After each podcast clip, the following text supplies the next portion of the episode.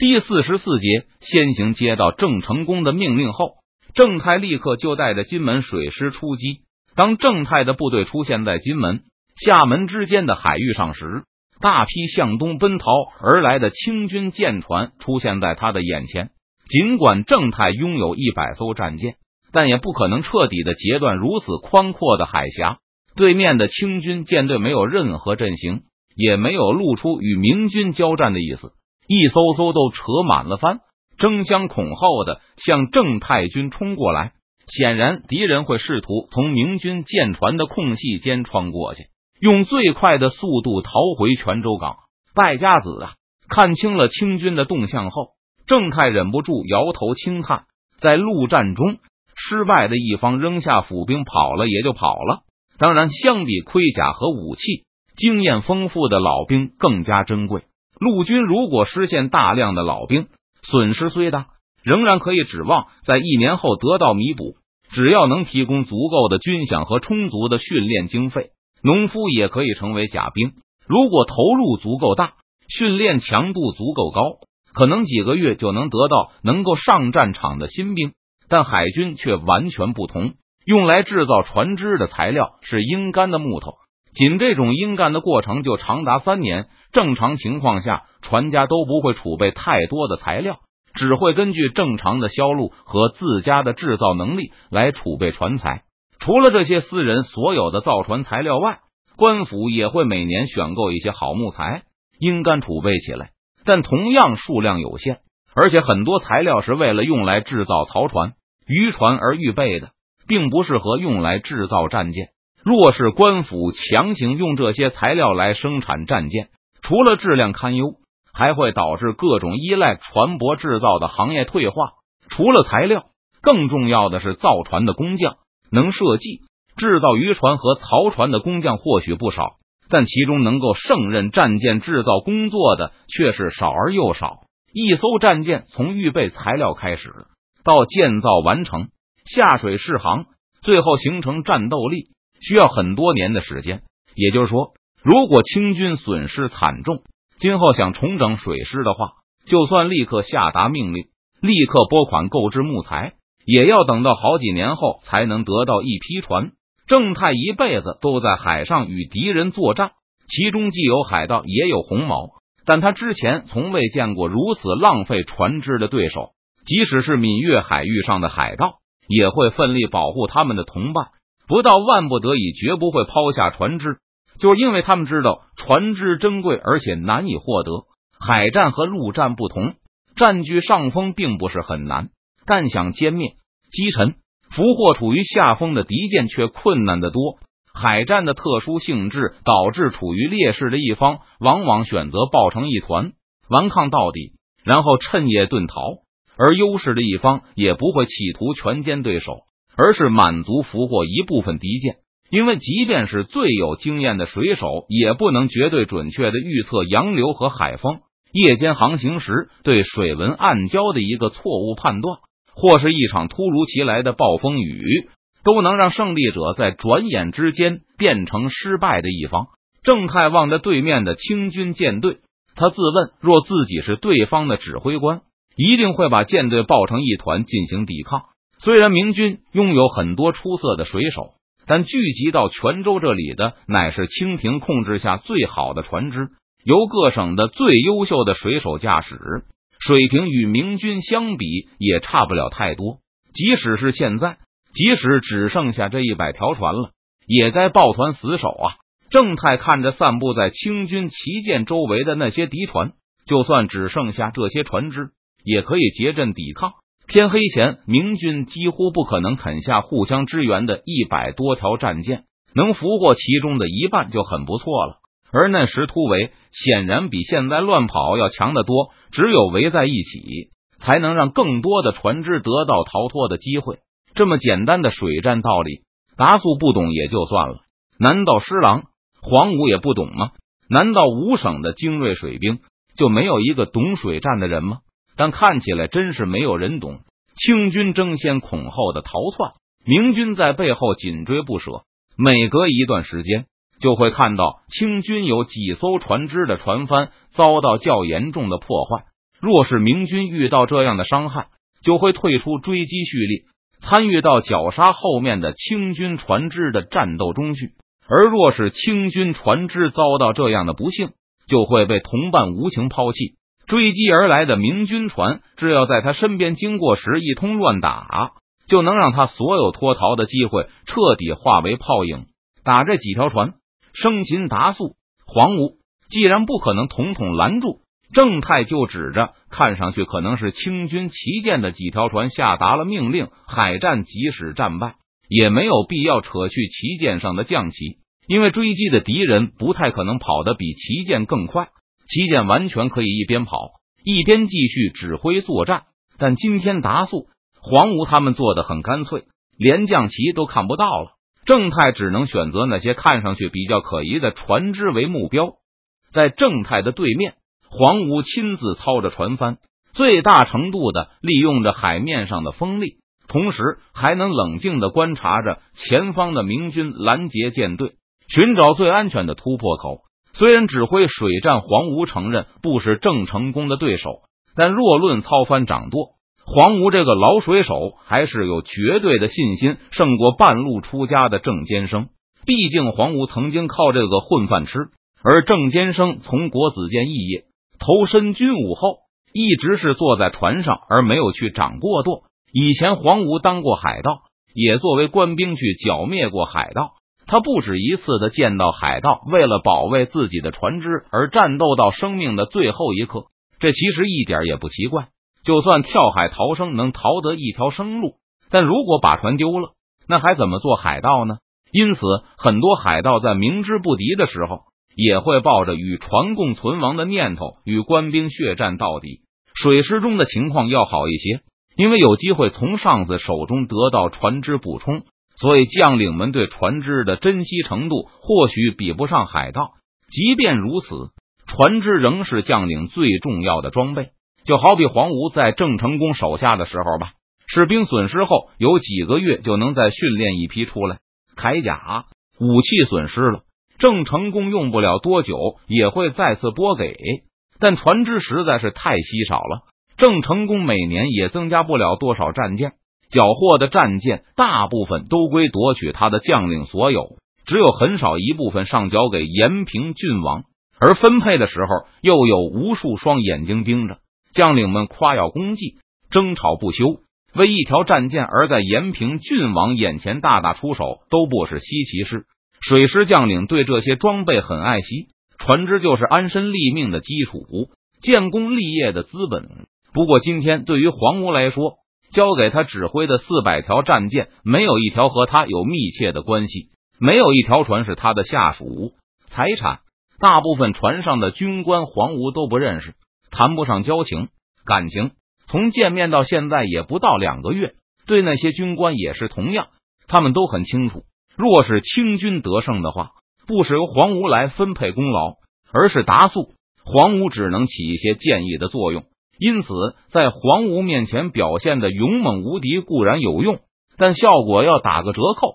而如果不是特别卖命的话，黄吴也没有惩罚的权利，顶多只能建议达素给予惩罚。若是清军的形势不利，这些将领也不用指望和他们毫无感情的黄吴会拼死拯救他们，这点他们也都没看错。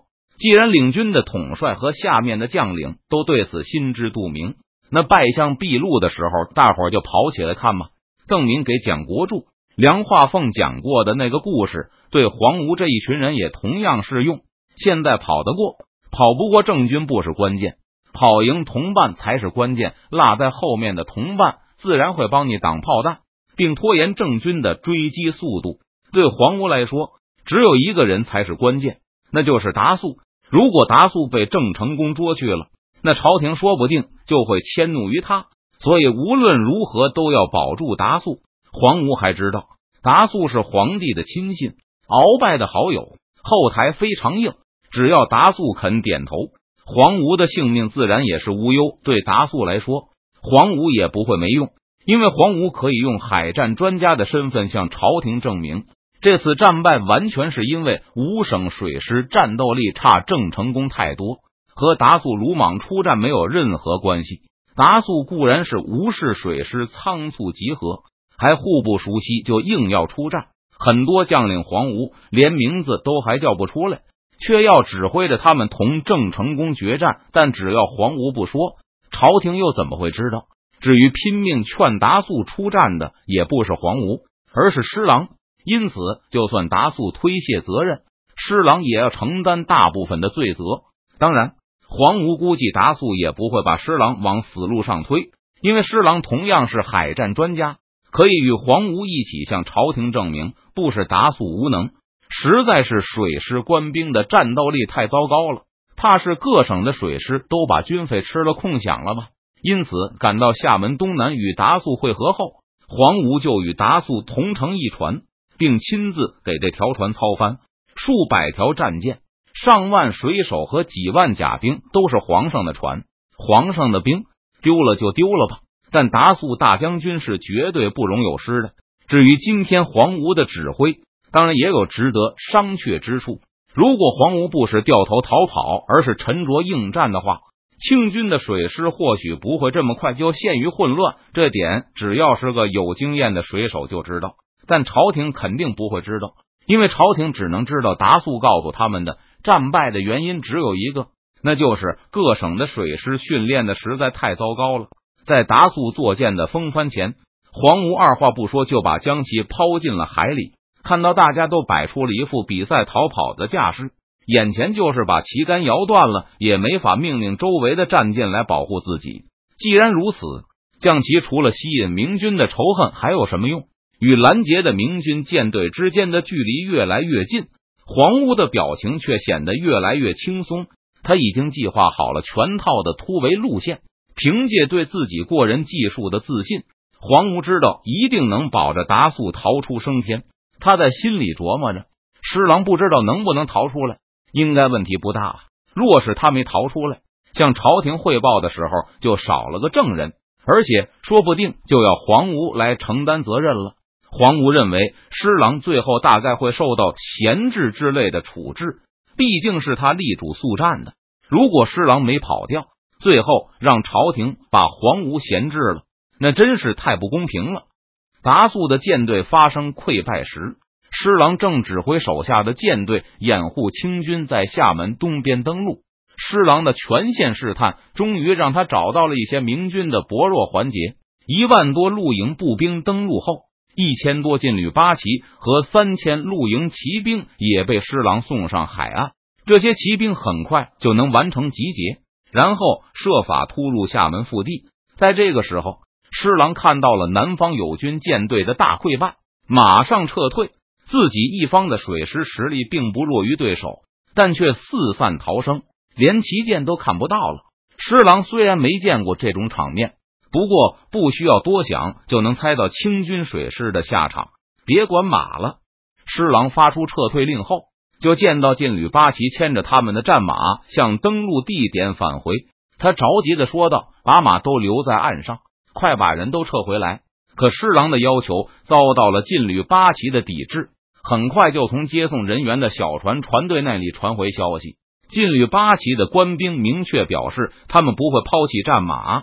因为有坐骑，他们就省得走路了。还有一些人的坐骑是从北京小心翼翼运来的，和主人有着深厚的感情。原来如此，爱马之情真是令人感动啊！施琅顿时变了一副表情，迅速的取消了原来的命令，改为交替掩护，以防明军杀出来。一定要把满洲大兵的每一匹马都运上船。正如施琅担心的那样，明军在发现海面上的战局逆转后。立刻就发动了反击，试图拖住更多的清军，不让他们有机会安全离开。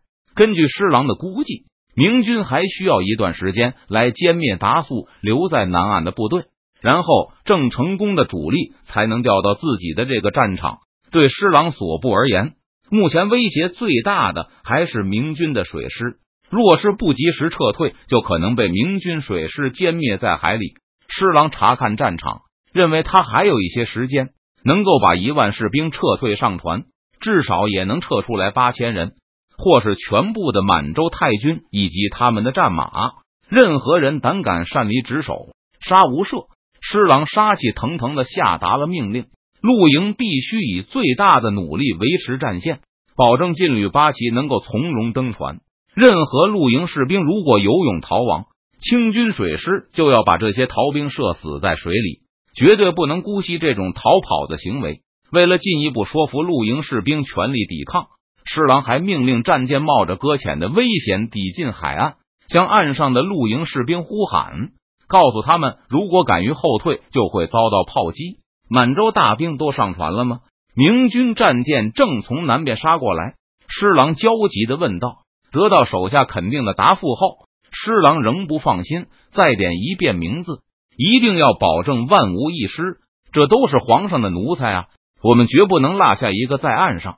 目光向岸上扫去，施琅指着一些战马问道：“那些都确定不是满洲大兵的马吗？”“不是。”手下利索的答道：“满洲大兵的马都运上船了，这些可能都是露营的马吧？”“什么叫应该？什么叫可能？”施琅不满的说道：“事关重大，怎么能含糊其辞？再检查一遍，满洲大兵的马一匹也不能留给贼人。”遵命。明军的水势越来越近，施琅眉头紧锁，全神贯注的等着最后一次复查的消息。岸边的小船发来消息，确定没有太君或是他们的战马被遗忘在陆地上了。起锚，出发。施琅毫不犹豫的说道。可是。一个亲兵指着那些还在岸边的小船，其中还有施琅刚才派去复查的使者。可是什么岂能置满洲大兵于险境？在施琅的督促下，他周围的一百多条战舰迅速的开始驶离厦门，一直向北。施琅接着下了第二个命令。又一次，他的亲兵没有立刻去传令，而是露出疑惑的目光，想再一次确认。现在明军还没有追上施琅。郑泰正在拦截黄吴，黄吴的船队在危险之中，可能会付出相当的损失。但施琅这一百条船中的大部分仍然能够安全逃回泉州。向北，没听见吗？施琅见亲兵仍在迟疑，不由得怒喝一声。刚才为了尽快装船，几乎所有的战舰都接受了劲旅八旗和他们的战马。所以，任何一条船被截住，都会导致劲旅八旗的兵员损失。在目前的局势下，只有向北才可以避开明军的主力。在后边的郑家水师赶到前，把劲旅八旗平安送上大陆。大陆越来越近，而西南方向的明军在背后穷追不舍。不要去同安了。施琅指着一处海岸河道，在那里靠岸，水面下是沙滩，没有暗礁，可以冲滩搁浅。虽然逃去同安可能让更多的船只暂时逃生，只是暂时而已。能不能成功的偷越郑军的封锁线逃回泉州还是难说。但毕竟不是立刻被歼灭。但施琅担心，在这段时间里会有船只被明军追上，船上面的太军说不定就得为大清捐躯了。所以施琅当机立断，选择放弃船只。若是换了其他人，未必能够找到合适的地点进行冲滩。幸好施琅对厦门周围的水域非常熟悉，找到一处没有暗礁的地方，主动搁浅，易如反掌。在施琅的指挥下，清军战舰一条接着一条冲上了海岸，尾追而来的明军不敢靠近，可能导致搁浅的近岸就在远处游弋，向清军这边开炮射箭。当第一条船只冲岸后，施琅就急忙跑下去维持秩序，面对隆隆的炮声。施琅临危不乱，一直坚守在第一线，命令所有的露营士兵继续待在搁浅的战舰中，给太君和他们的坐骑让开通道。弟兄们，不要慌，不要下船，让满洲大兵先走。